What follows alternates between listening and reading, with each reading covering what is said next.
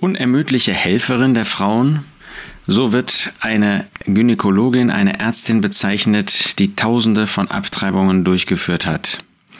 Sie hat kaum Zeit für ein Gespräch, das sie mit einem äh, Zeitungsmedium geführt hat, weil sie so viele Abtreibungen durchführt. Sie sagt davon, dass sie dem Sternzeichen der Waage angehöre und deshalb womöglich Ungerechtigkeiten nicht ausstehen könne. Ungerechtigkeiten?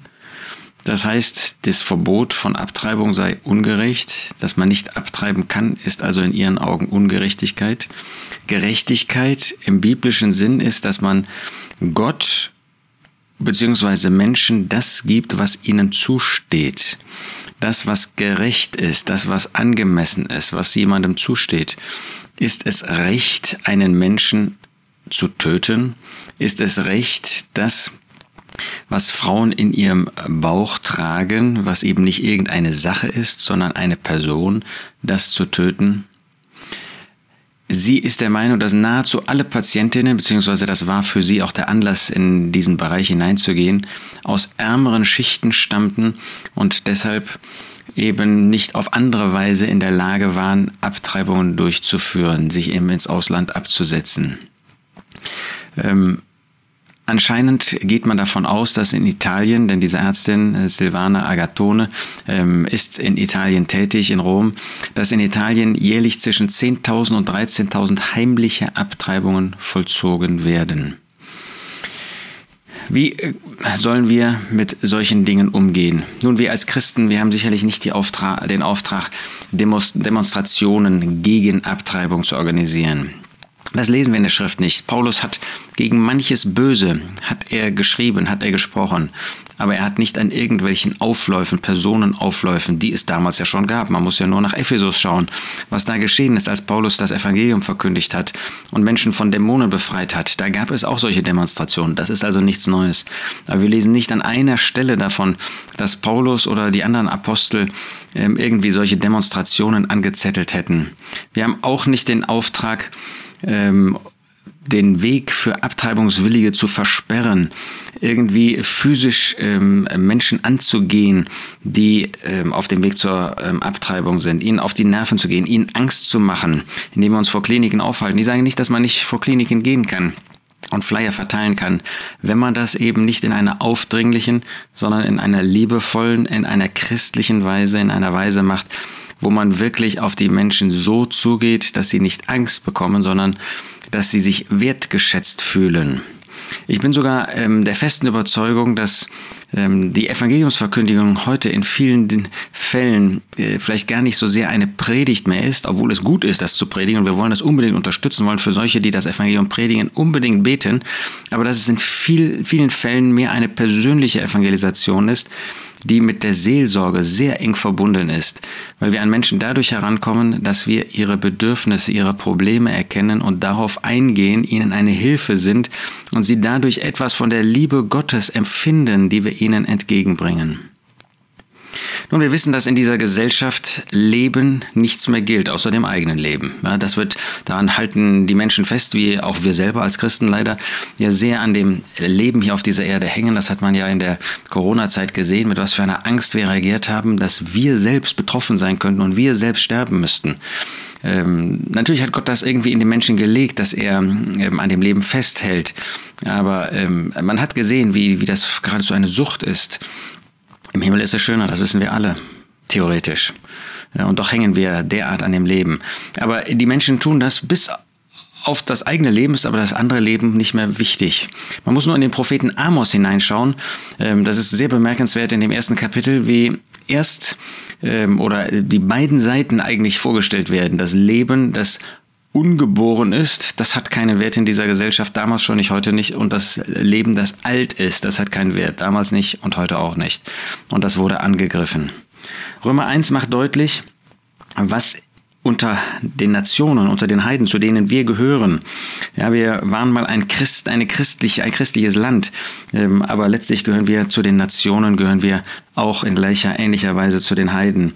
Und da sehen wir, dass Gott, weil man sich von Gott abgewendet hat, sie hingegeben hat, Römer 1, Vers 28, in einen verworfenen Sinn zu tun, was sich nicht geziemt, erfüllt mit aller Ungerechtigkeit, Bosheit, Habsucht, Schlechtigkeit und so weiter. Und dann ist von Neid, Mord, Streit, List, Tücke die Rede. Gewalttäter, das ist das.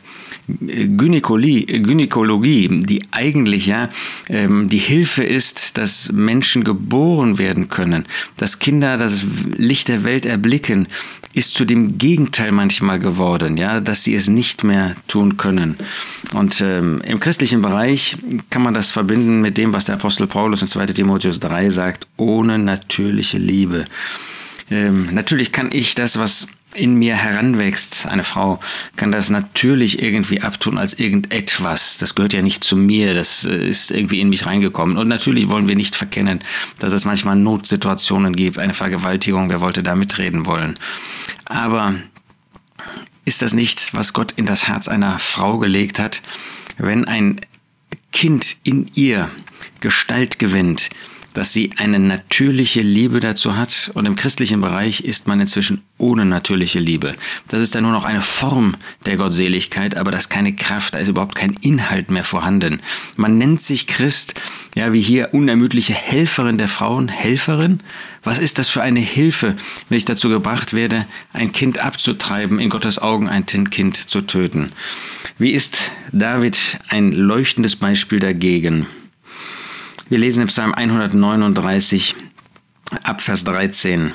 Denn du besaßest meine Nieren, du wobst mich im Leib meiner Mutter, mich, mich als Person. Da ist nicht irgendeine Sache, das ist nicht irgendetwas, das war er als Person, der in dem Mutterleib vorhanden war. Ich preise dich dafür, dass ich auf eine erstaunliche, ausgezeichnete Weise gemacht bin. Wunderbar sind deine Werke, und meine Seele weiß es sehr wohl. Mein Gebein war nicht vor dir verborgen, als ich gemacht wurde im Geheimen, gewirkt wie ein Stickwerk in den untersten Örtern der Erde. Das zeigt, dass das, was in dem Mutterleib äh, sich bildet, ein wunderbares Schöpfungswerk, ein Wunderwerk Gottes ist. Nicht erst, wenn es geboren wird, nicht erst die paar Tage davor, sondern dass es von Anfang an ein Wunderwerk der Schöpfung Gottes, eine Person, ein Kind ist. Mein, meinen Keim sahen deine Augen und in dein Buch waren sie alle eingeschrieben, die Tage, die entworfen wurden, als nicht einer von ihnen war. Da sehen wir, das ist eben nicht erst mit der Geburt, ist man ein Mensch, ein Kind. Das ist das, was der Teufel den Menschen einredet und was sie diesen Menschen glauben, die sich unermüdliche Helfer der Frauen nennen. Sie sind Feinde, letztlich Feinde des Lebens, Feinde des Menschen, der in dem Mutterleib heranwächst. Wie schließt David diesen Teil ab. Wie kostbar sind mir deine Gedanken, o oh Gott, wie gewaltig sind ihre Summen. So wollen wir Respekt haben, wollen wir Freude haben an dem, was Gott schon in dem Mutterleib heranbildet, wollen dafür danken, wollen dafür beten, dass Menschen das auch sehen. Interessant dazu ein anderer Artikel, den ich gesehen habe über Schwangerschaftskonflikte. Da hat jemand eine Dissertation, eine Promotion, seine Doktorarbeit also geschrieben und hat ausgewertet rund 1200 Beratungsgespräche, die äh, nee, 1800 äh, Gesprächsprotokolle der freien 24-Stunden-Telefonberatung aus den Jahren 2012 bis 2018. Ähm, und rund 1200 äh, dieser Gespräche fanden mit betroffenen Frauen selbst statt, knapp 230 mit den Kindsvätern, die restlichen mit weiteren Angehörigen. Und was stellt man da fest? Dass der Hauptgrund ist gar nicht interessanterweise die, ähm, die äh, Selbstbestimmung der Frau, wie das immer so gezeigt wird, äh, der Bauch gehört mir, sondern 40 Prozent der Betroffenen geben als Hauptgrund ähm, für den, den Konflikt, in den sie kommen, um eben an einer Abtreibung teilzunehmen, Probleme in der Partnerschaft an. Ja, das ist das, dass man in der Partnerschaft, in der Ehe, ja, sind ja viele gar keine Ehen mehr, ähm, dass man sich eben nicht mehr so versteht und dann steht man vor einem Scherbenhaufen. Statt sich aufeinander einzulassen, statt aufeinander zuzugehen, ja, dann muss man wirklich Christ sein auch ernst nehmen. Biografische Gründe sind nur bei 19 Prozent ähm, der Menschen, ähm, die da Gespräche geführt haben, der Grund. Überforderung 15 Prozent. Materielle Sorgen sogar nur 5%. Das, was also oft als Hauptgründe angegeben wird, das stimmt letztlich gar nicht. Ähm, wie es da heißt, das Narrativ einer selbstbestimmten Entscheidung der Frau erweist sich häufig bei näherem Hinsehen als eine wenig realistische Vorstellung. Aber was auch deutlich wird, ist der Einfluss, die Bedeutung des Einflusses Dritte auf die Schwangere, und zwar insbesondere, wenn der Vater das Kind ablehnt.